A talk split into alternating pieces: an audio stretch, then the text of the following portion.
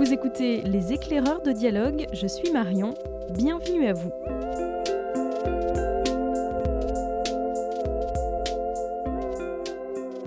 Épisode spécial manga aujourd'hui dans les éclaireurs de dialogue à l'occasion de l'ouverture de la boutique Dialogue Manga à Brest, juste à côté de la librairie pour ceux qui connaissent.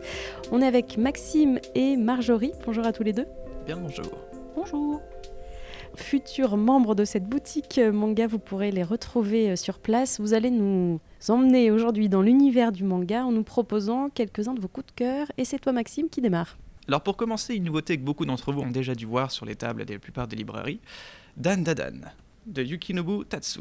Pour expliquer ce qu'est Dan Dadan, on pourrait le résumer assez sommairement. Entre les adeptes du paranormal et les obsédés d'ovnitologie, la rivalité est grande. Finalement, qui de l'alien ou de l'esprit frappeur est le plus vraisemblable ici-bas? Mais pour Ken et Momo, respectivement chasseurs d'ovnis possédés et détentrices de pouvoirs psychiques, la réponse est plutôt périlleuse, puisque les deux existent en même temps et en ont pour leur vie.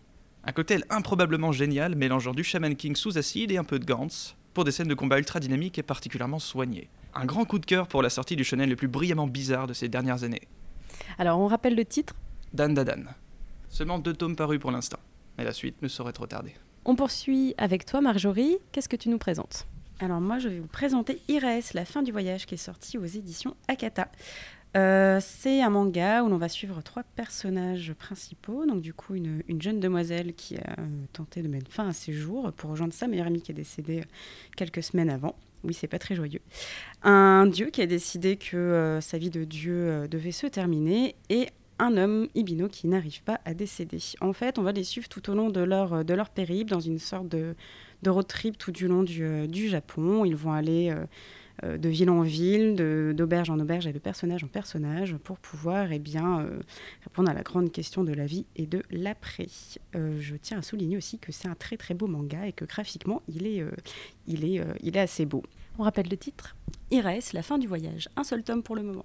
Maxime, tu nous parles maintenant d'Eden. Toujours sur des sujets un peu plus matures. Eden donc, It's a Endless World, un grand classique de manga du début des années 2000 pour ceux qui l'ont connu, puisqu'il s'agit d'une pierre angulaire du cyberpunk, un genre que j'affectionne particulièrement vous le saurez très vite dans le magasin. C'est un éternel classique de science-fiction signé Hiroki Endo, une odyssée multigénérationnelle sur fond d'une pandémie virale ayant décimé un quart de la population mondiale, ça nous rappelle quelque chose? Eden nous plonge dans les pas de personnages en quête de finalité avec leurs traumatismes respectifs. Ici, il est moins question de sauver le monde lorsqu'il est si difficile de ne serait-ce que sauver soi-même.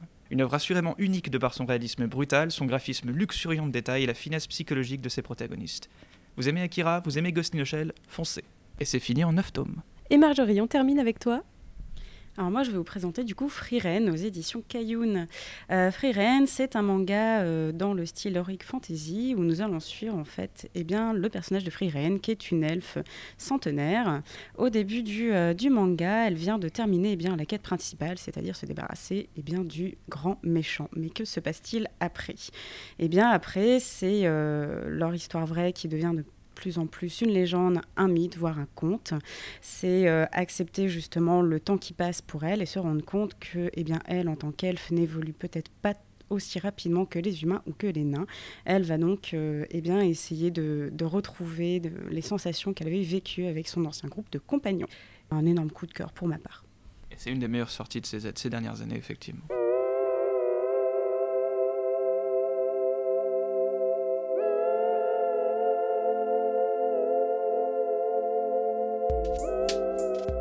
Merci à tous les deux, Maxime et Marjorie, pour euh, cette présentation de coup de cœur.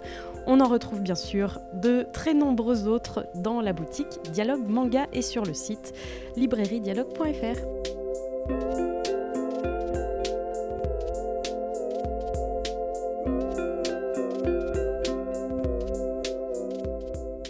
Et si ce podcast vous plaît, n'hésitez pas à le noter, à le commenter et surtout à en parler autour de vous.